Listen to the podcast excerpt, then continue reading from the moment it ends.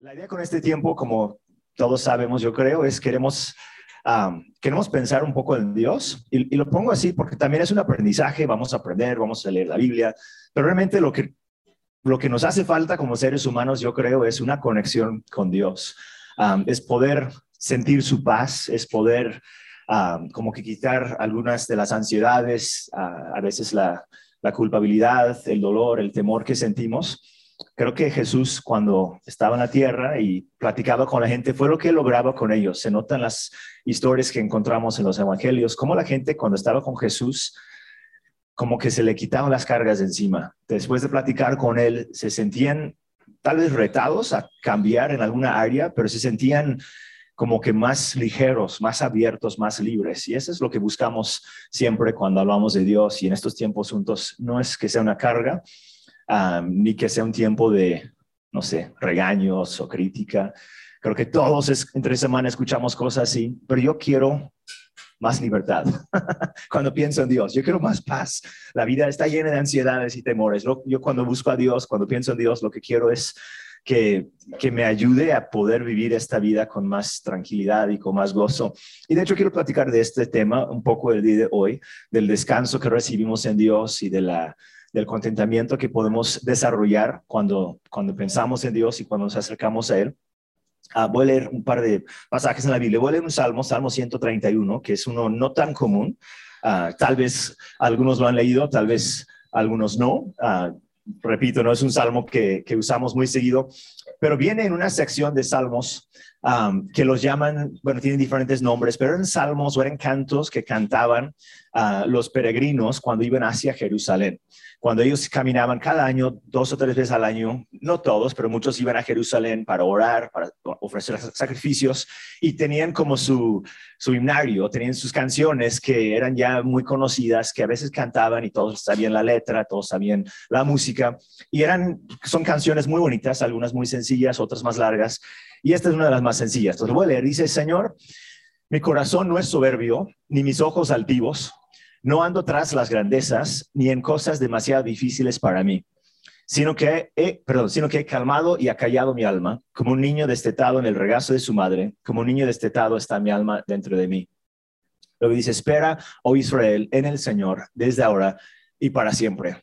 Y ahí termina. Es un canto muy corto, un salmo muy cortito, um, con un tema que siempre, o sea, no siempre, pero muy seguido he pensado en esta actitud del salmista, en este caso dice que fue David que lo escribió, de poder tranquilizarse, de poder calmarse, de poder como que eh, dejar atrás las ansiedades. Y puedo imaginar a, los peregrinos cuando iban caminando hacia Jerusalén, iban subiendo porque estaba encima de un monte, como que iban tal vez cargados, al amor iban frustrados, tal vez algunos con miedo, tal vez algunos con decepción, porque el año no había sido lo que esperaban.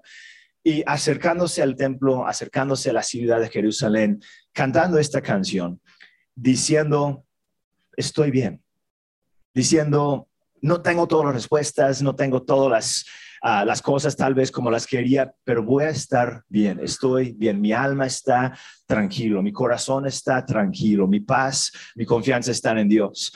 Y creo que necesitamos tal vez mucho de esta actitud hoy en día. Ah, creo que muchas veces lo que encontramos en la sociedad es todo lo contrario. Encontramos um, algo de estrés, algo de prisa, algo de, um, pues de competencia, de nunca ser suficientes, nunca obtener lo que necesitamos. Siempre estamos tras alguna meta más, queriendo alcanzar algo diferente, algo más allá, comparándonos con otras personas, tal vez sintiéndonos a veces decepcionados por lo que no hemos logrado.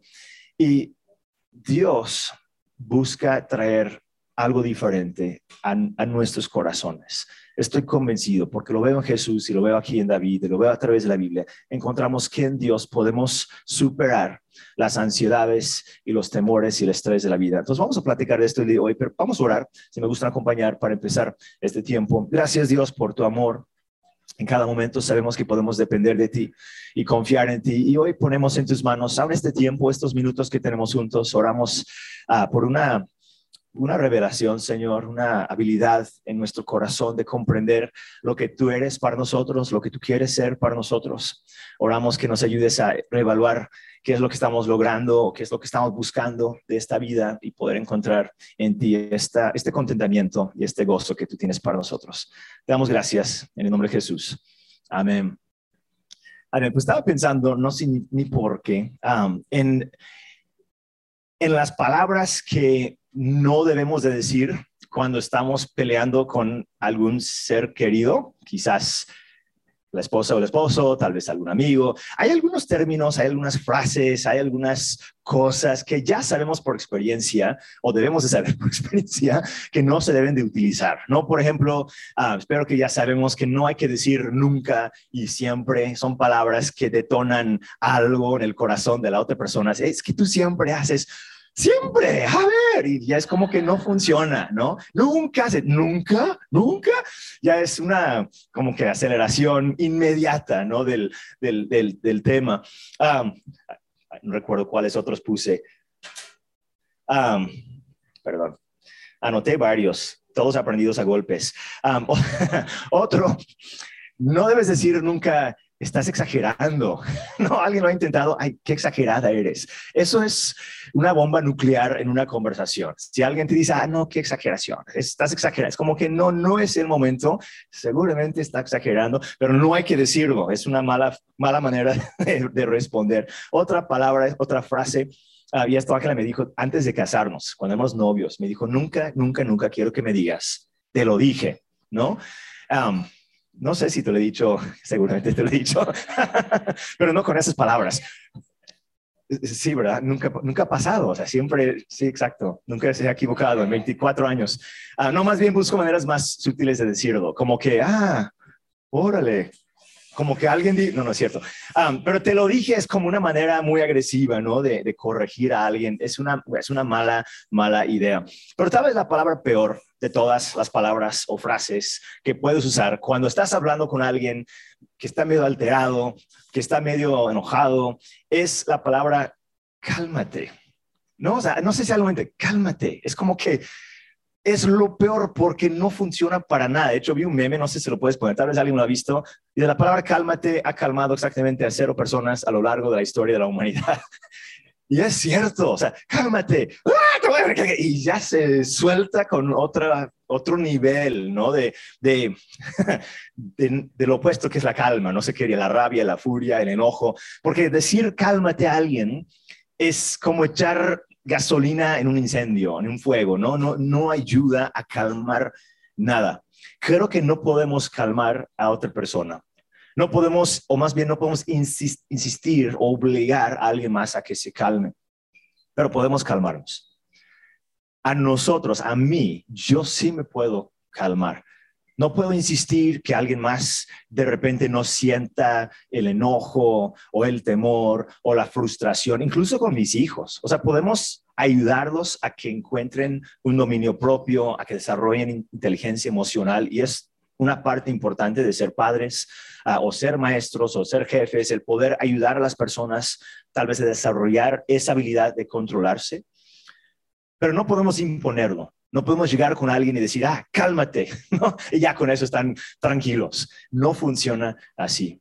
Sin embargo, sí lo podemos hacer con nosotros mismos.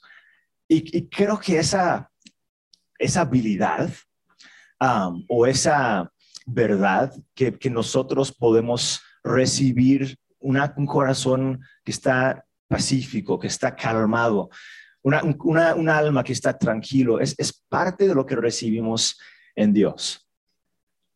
Y muchas veces cuando pensamos en Dios o cuando pensamos en la Biblia, cuando pensamos en la religión, y, o sea, eso es en mi experiencia tal vez, pero sí lo he escuchado a otras personas más, a veces vamos inmediatamente a como que a un tema de como de superación personal ah, o un tema de lograr grandes cosas para Dios. Muchas veces cuando hablamos de Dios o pensamos en, su, en su llamado para nosotros o en su deseo para nosotros, luego, luego empezamos a decir, es que tenemos que, ¿no? Tenemos que cambiar, tenemos que alcanzar, tenemos que hablar así, tenemos que lograr esta cosa.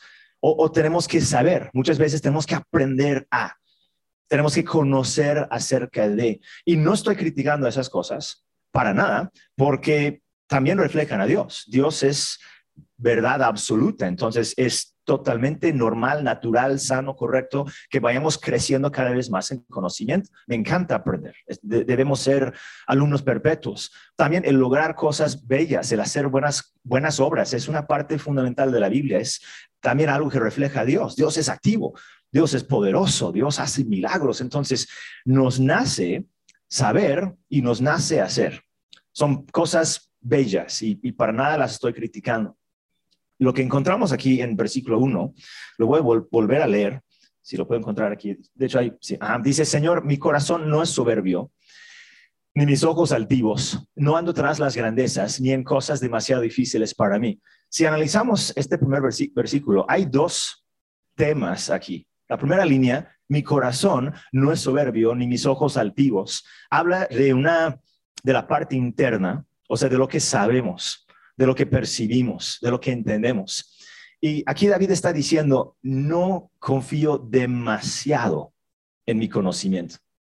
Sí sabía muchas cosas, él era un gran maestro, los salmos nos enseñan muchísimo. Entonces, repito, no está diciendo que la verdad no importa o que el aprendizaje no sirve, pero está diciendo, hay un, hay un tope o, hay áreas donde como seres humanos no vamos a poder saber todo. Hay cosas que vamos a enfrentar, situaciones que vamos a enfrentar que, de verdad no tenemos la respuesta. Por más que luchemos, por más, más que investiguemos, o por lo menos en el momento, no vamos a entender qué hacer. Y es como una, no sé, una realidad que tenemos que avanzar y aprender y al mismo tiempo no confiar demasiado en lo que sabemos y en lo que hemos aprendido. Y, tiene que ver con el tema del orgullo o el tema de la arrogancia y, no estoy hablando de una, como una prepotencia, ¿no? Así de que andas siempre imponiendo y creyéndote el, el que sabe todo. Pero a veces hay en nosotros una desesperación por saber las cosas. y cuando no las podemos saber, como que medio nos frustramos o nos sentimos con mucho miedo, con temor, porque no puedo saber. No puedo ver más allá de, mis limitantes humanos. Y es una forma tal vez se escucha feo, pero es una tal vez un reflejo de cierto orgullo humano de que yo quiero saber, ¿no? Porque yo quiero controlar. Pero saben, hay cosas que están en el corazón de Dios que nosotros no vamos a poder saber. Hay cosas que están en el futuro que no podemos, Él no nos dio esa habilidad. Tenemos cinco sentidos, no seis. Bueno, las mujeres tienen seis, los hombres tenemos cinco nada más. Nadie puede ver el futuro, nadie puede saber qué va a pasar. Entonces, aquí el, salmista está admitiendo su debilidad y es algo refrescante. Es algo que a veces queremos ocultar, como el querer decir, no, yo sé todo, yo puedo saber todo. Pero tenemos que también admitir, hay cosas que no podemos saber. La segunda mitad dice, no ando tras las grandezas, ni en cosas demasiado difíciles para mí. Y en el, en el hebreo, que no hablo hebreo, pero sí tengo libros que lo ponen ahí, te dan la palabra, y, es mucho más ah, conciso en hebreo, porque son palabras que no tenemos en español ni en inglés. De hecho, esto es un poema, seguramente en hebreo se escucha mucho más bonito que en otro idioma, pero por lo menos nos da el significado. Pero grandezas y cosas demasiado difíciles son dos palabras que hablan de actos, hablan de logros, habla de una persona que está intentando lo imposible o intentando cosas muy, muy, muy chidas, muy grandes, muy bonitas, muy maravillosas.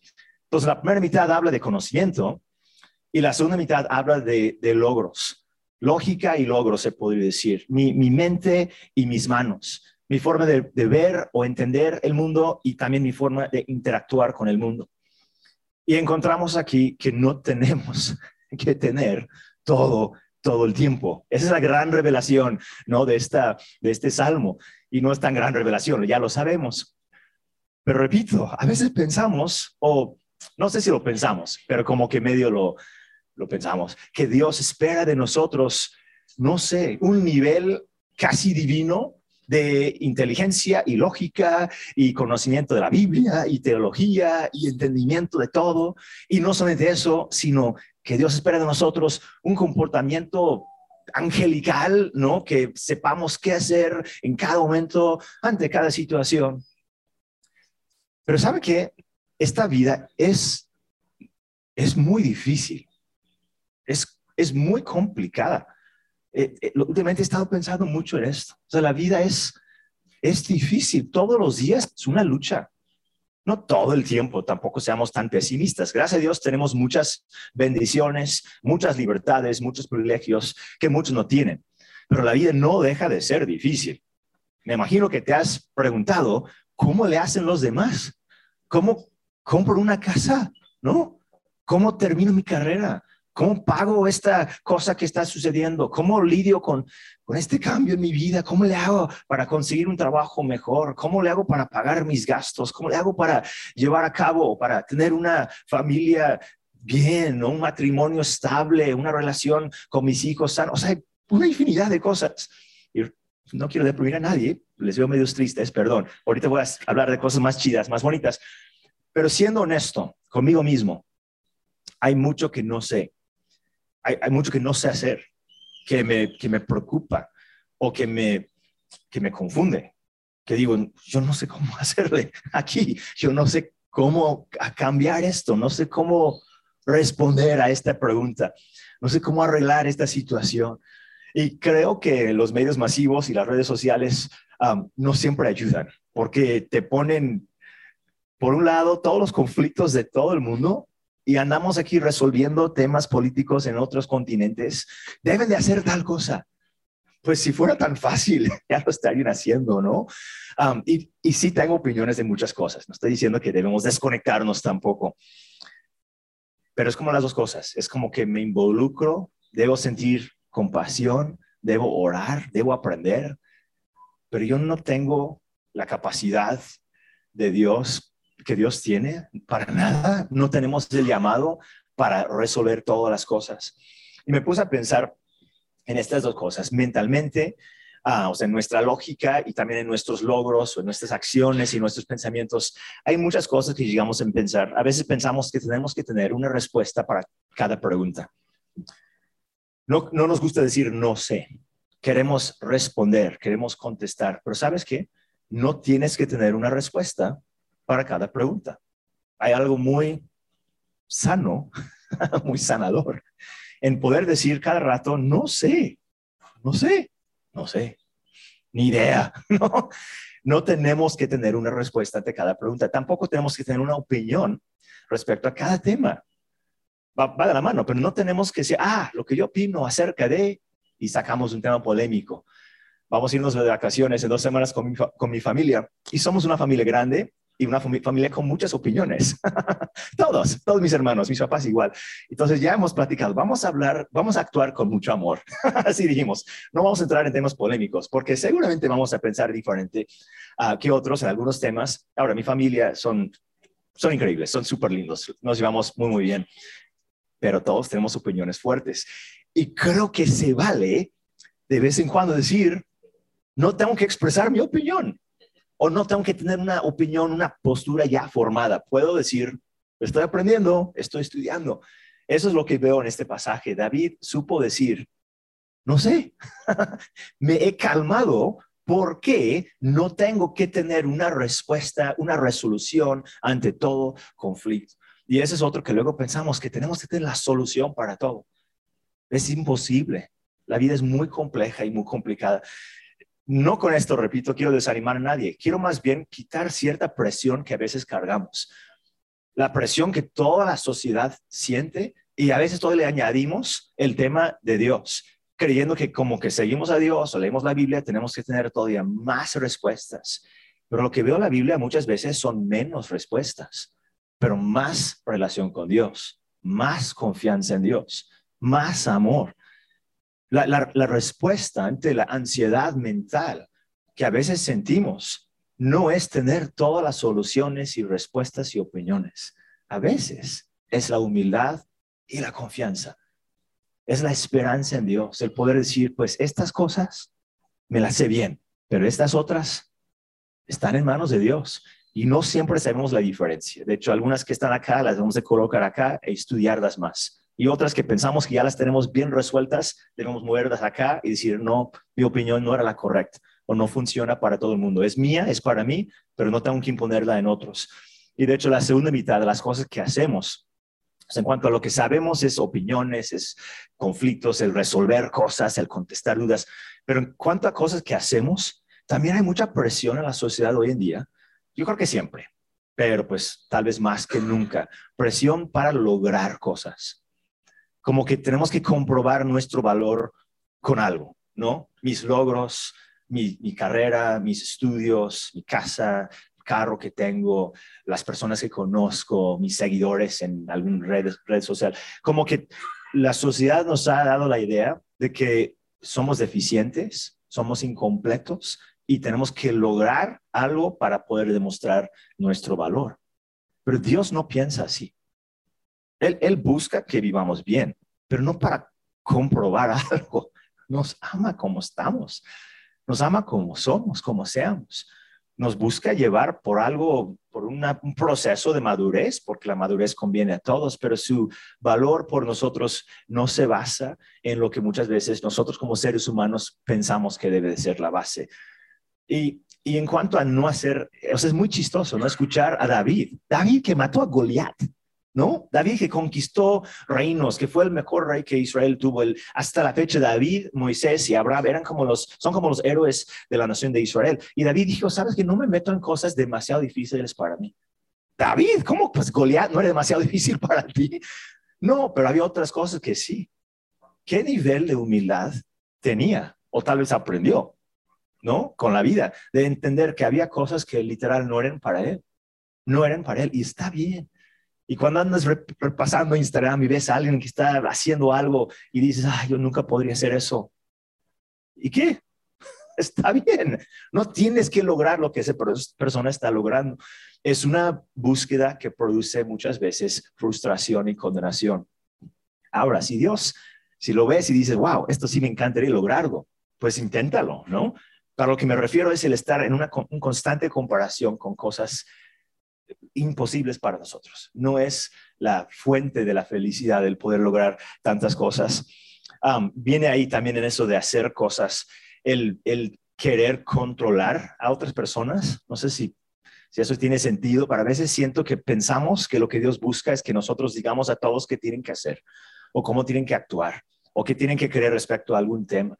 Y eso es mucho estrés, es mucha presión, el creer que yo tengo que obligar a todo el mundo a portarse bien. Yo recuerdo, soy el mayor de mis hermanos y recuerdo como adolescente aprendiendo eso o medio aprendiéndolo, porque yo quería que me obedecieran, como todo hermano mayor, ¿verdad? Y no me hacían caso. Y una vez me quejé con mis papás y me decían, pues, ¿y por qué quieres exigir eso? Nosotros somos los padres. Y ahora lo hacemos con nuestros hijos. A veces les decimos, oiga, soy el papá, o sea, ya no tienes que estar corrigiendo a tu hermanito o tu hermanita. No es algo que les toca o que a mí me tocaba con mis hermanos y así también con Dios. Debemos, podemos motivarnos, inspirarnos, compartir con otros, pero en el momento que cruzamos la, la, línea, la raya y empezamos a decir, te tengo que controlar, eso ya es territorio de Dios. Eso es como decir, cálmate, no te toca, no nos toca y es mucho estrés. Entonces, yo no soy psicólogo, no estoy tratando de dar las respuestas ante la ansiedad o la depresión que enfrentamos, pero hablando por experiencia personal, cierto nivel de ansiedad, cierto nivel de tristeza o depresión o estrés, es el resultado, digo en mi experiencia, de esa forma de pensar que yo tengo que saber todo y hacer todo. Y creo que Dios nos gustaría recordar que Él es Dios y nosotros no. Y que podemos tranquilizarnos, podemos calmarnos, sin condenación, sin sentir que le estamos fallando a Dios podemos quitar la presión que a veces la misma religión nos ha, nos ha puesto encima, sin querer. Pero a veces hay tanta presión de lograr un nivel cada vez más allá de, de comportamiento, de aprendizaje, de perfección moral o que sea. Y yo no veo a Jesús hablando así cuando estaba en la tierra. Como dije al inicio, cuando él estaba aquí en la tierra, él lo que hacía era inspirar. Lo que hacía era sí ayudar a cambiar a las personas en diferentes áreas, pero no venía con el afán de decir, tú tienes que llevar, es el Espíritu Santo hablando. Que, sí, cálmate. no tenía, él no andaba hablando con la gente así con un estrés, con un nivel, no sé, de, de, presión. Tú tienes que, los fariseos hasta cierto punto sí, y no es para criticarlos, pero su forma de hablar a veces lo veo reflejado en, mi, en cómo me hablo a mí mismo, ¿no? Una exigencia imposible en las cosas de Dios y también en otras áreas. Entonces, si, si no puedo pagar algo a tiempo o si se me olvida pagar algo a tiempo, ay, no sirvo para esto. No, si no logré lo que alguien más logró, ay, soy terrible. Creo que podemos quitarnos como unas 25 capas de exigencia y perfeccionismo. No porque no porque somos flojos o porque vamos a nada más conformarnos con algo, sino porque confiamos en un Dios que hace las cosas que nosotros no podemos hacer. Y ahí está la diferencia, porque tampoco queremos caer en un conformismo, en una flojera. En nuestra casa, bueno, para empezar en inglés no existe, bueno, sí existe, pero no tiene el mismo, como que el mismo sentir o sonido. La, la, la frase qué flojera la usamos en nuestra casa todo el tiempo. Qué flojera, me da flojera. Y eso que en la casa hablamos en inglés todo el tiempo, puro inglés, menos una que otra palabra. Pero qué flojera es una frase que ya adoptamos como familia. Es una terrible, terrible lema familiar. Pero eh, puedes cambiar el volumen de, no, qué flojera. ¿no? Y lo decimos de, de, broma, pero qué flojera es como, no sé, no, nos gusta mucho esa, esa, esa frase, o me da flojera. En inglés digo, no existe de tal manera esa, esa, esa frase hay laziness, pero se escucha muy diferente. Entonces, qué flojera. No estoy hablando en la vida de una mentalidad de qué flojera. No, no estoy diciendo, ah, no, qué difícil, nada, voy a conformarme con poquito. No, repito, Dios eh, nos creó a su imagen y Dios es trabajador, Dios es inteligente, Dios es verdad, Dios es poderoso, Dios sueña con muchas cosas. Entonces, cada día, cuando te levantes, debes de tener cierta emoción, por lo menos después de tomar un café, cierta emoción de enfrentar el día y poder crear por, creer por cosas grandes. O sea, debemos andar siempre con una, un nivel de emoción y de visión para el día. Eso, eso es normal y bueno, pero cuidado porque si empezamos a convertir esa pasión y esa emoción de lograr cosas, o esa emoción de aprender cosas, si agarramos eso y decimos, ah, esto ya es lo que me va a dar tranquilidad en la vida, si aprendo un poco más, si logro un poco más, ya con eso ya le hice,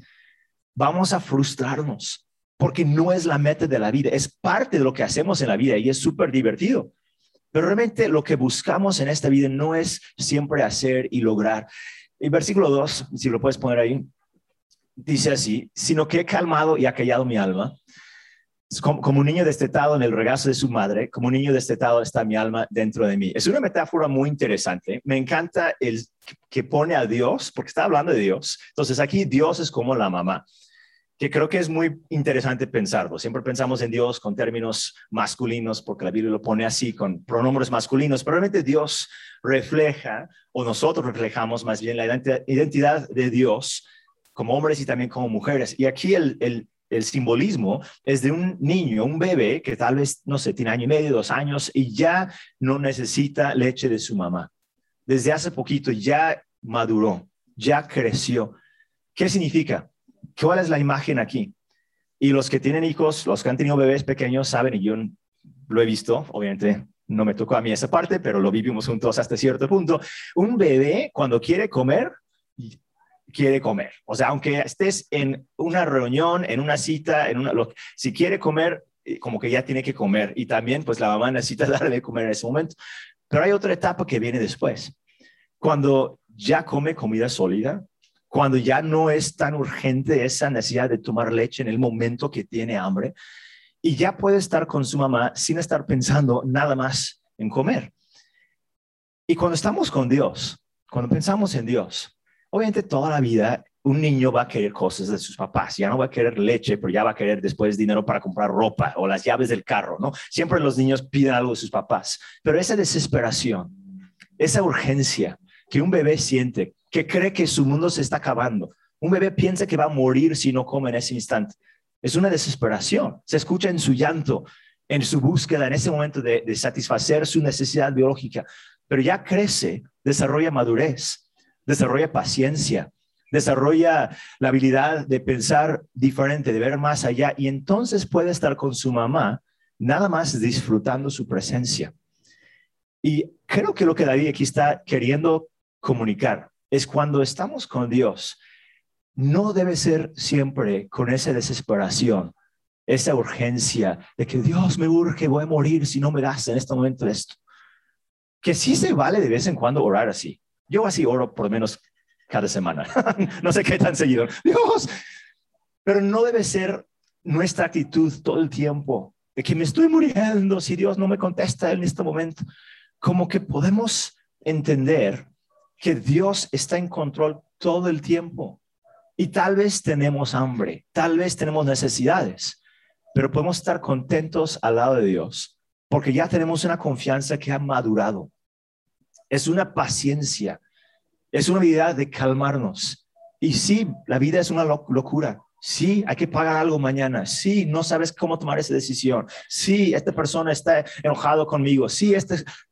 Pero Dios no dejó de ser Dios solamente porque mis emociones salieron de control. Dios no dejó de ser Dios solamente por, porque tengo algún enemigo o alguna situación o algún error mío. Dios no deja de ser Dios nunca. Y la madurez que buscamos se llama fe. No, no es una fe falsa donde solamente insistimos en hablar positivamente de todo, sino es una certeza de que Dios está en control. Dios es bueno, Dios está conmigo, Dios está a mi lado. Cada vez que nos topamos con los limitantes humanos, cada vez que tenemos que decir yo no sé o yo no puedo, son momentos para también decir, pero confío en Dios. No me desanimo, me calmo. Eh, hay una, hay una gran diferencia. Si yo, pienso que tengo que solucionar todo con mi fuerza, entonces es un cambio constante entre así una agresión y un desánimo total. No, entre voy a hacer que funcione a mi manera y no, ya no pude, no sirvo para nada, esta vida es imposible. Más bien debemos estar en el contentamiento, en la paz, en la esperanza, en la confianza, donde sí trabajamos y sí luchamos, pero lo hacemos confiando todo el tiempo en Dios, que es más grande que nosotros. Y el último versículo, si lo puedes poner ahí, y vamos a ir terminando, pero dice, espera, oh Israel, en el Señor, desde ahora y para siempre. Es la conclusión porque es la clave. Repito, esto no habla de conformismo, de flojera, de darnos por vencidos, de fatalismo, donde decimos lo que será, será. Estamos hablando aquí de una fe activa, porque en tu vida hay grandes retos y depende mucha gente de ti, seguramente. En tu vida hay mucho potencial. Dios tiene grandes cosas para ti. La vida tiene muchas cosas para ti. Para nada debemos quedarnos no sé, escondidos, en, nada más viendo la televisión sin hacer nada. Dios quiere inspirarnos y levantarnos y enviarnos a hacer grandes cosas. Pero la vida no consiste en esos logros. Y la felicidad no viene a través de poder decir, yo hice, yo aprendí, yo logré. La, felicidad ya la tenemos. La, alegría ya la tenemos. La tenemos porque estamos en el regazo del Padre, de Dios. Estamos en, en sus brazos, estamos en sus manos. Y Jesús dijo lo mismo. No, lo puedes poner ahí también, a ver si quieres, pero hay un pasaje en Mateo que creo que es muy conocido, no el de Mateo, creo que es 28, no, 18, 11, perdón, 28. Dice, vengan a mí, Jesús aquí está hablando, dice, vengan a mí todos los que están cansados y cargados, y yo los haré descansar. Y no sé si él estaba pensando en este pasaje de Salmo 100, 131, ah, pero dijo, tomen mi yugo sobre ustedes y aprendan de mí, que yo soy manso y humilde de corazón, y hallarán descanso para sus almas, porque mi yugo es fácil y mi carga ligera. No sé si estaba pensando en el, en el Salmo que ya leímos o no, pero es el mismo tema. No soy orgulloso, no soy arrogante, no busco cosas imposibles queriendo, no sé, comprobar que soy algo o queriendo vencer o competir con los demás. Él dijo, mi, mi yugo es, es fácil, vengan a mí, descansen en mí, entreguen sus cargas a mí. Y es el mismo llamado, la misma invitación que Dios te está haciendo el día de hoy. No es rendirte, no es darte por vencido, es hacer equipo con Dios y, recordar que Él es Dios en esta sociedad. no nosotros. Nos unimos a Él, descansamos en Él, disfrutamos a Él. Damos gracias por lo que ya hemos recibido. Creo que la perspectiva cambia cuando empezamos a poner nuestra confianza en Dios. Si hay luchas, la vida no es fácil. Hay lágrimas y vas a llorar y sí vas a estar de vez en cuando desesperado y no hay vergüenza, no hay condenación si vas con Dios gritándole urgentemente, Dios necesito. También para eso está Dios. Pero quiero invitarte a que también digas en tu corazón, me voy a calmar. No, no, no porque soy algo, no porque no me importan las cosas que necesito. Me voy a calmar porque Dios está viendo por mí. Me voy a calmar porque Dios ha sido fiel. Hasta la fecha Dios ha sido fiel. A lo largo de los años Dios ha sido fiel. En las altas y bajas Dios ha sido fiel. En mis errores Dios ha sido fiel. Los momentos cuando no sabía qué hacer, Dios ha sido y siempre será fiel. Y te lo digo a ti también. No sé cómo se vaya a ver esa fidelidad. Yo no sé cuáles serán las respuestas o cómo serán, pero no estás solo y no tienes que saber todo y no tienes que hacer todo. No sé si los músicos pueden pasar, pero voy a orar para cerrar este tiempo. Si gustan acompañarme de pie para cerrar, vamos a cantar un par de canciones también. Pero ¿por qué no cierra sus ojos y por unos segunditos, mientras yo ore, quiero invitarte a que las cosas que te hayan frustrado o que te hayan acusado, si hay voces en tu cabeza que te están diciendo, no sirves para esto, aquí lo estás regando, mañana no vas a poder, yo te quiero invitar a que pongas esas cosas en manos de Dios. Pero de verdad, que le digas, Dios, ya no quiero ser mi crítica peor, ya no quiero ser esa voz que a mí me está acusando. Ya no quiero hacer de caso a esa insistencia de la sociedad que tenga que vencer, que tenga que lograr, que tenga que no sé qué cosa para no sé qué cosa, sino voy a tranquilizarme, voy a calmarme, voy a sentir gratitud y paz, porque Dios sigue siendo fiel, sigue siendo poderoso en mi vida. Señor, te damos gracias hoy porque tú eres la fuente de nuestra paz. Sabemos que en este mundo vamos a tener tribulaciones, que en este mundo vamos a enfrentar complicaciones, que nosotros no somos perfectos para nada. Tenemos limitantes humanas, humanos y los vemos cada rato. Pero Dios, tú no cambias. Tú no estás limitado, sino tú estás con nosotros para bien en todo momento. Y hoy ponemos en tus manos cada lucha, cada necesidad, cada duda, cada área donde hemos fallado o donde nos han fallado. Señor, lo depositamos en ti. Nuestras ansiedades las echamos sobre ti, Señor. Oramos que tu paz, esa paz que sobrepasa el entendimiento, llene nuestros corazones, que guarde nuestras mentes. Ese descanso que Jesús prometió a sus discípulos es también para nosotros, Señor. Ese yugo fácil, esa carga ligera esa alegría de corazón. Señor, sabemos que en ti es el reino de Dios, justicia, paz y gozo. Y depositamos en ti, Señor, hoy cada, cada obstáculo, cada reto imposible. No tenemos que tener las respuestas. No tenemos que saber el futuro. No tenemos que tener todo bajo control, Señor, porque tú lo haces, tú lo tienes bajo tu control y te damos gracias, Señor, por tu sanidad, por tu poder, por tu protección. Gracias porque el futuro es brillante, Señor. Confiamos en ti, en el nombre de Jesús.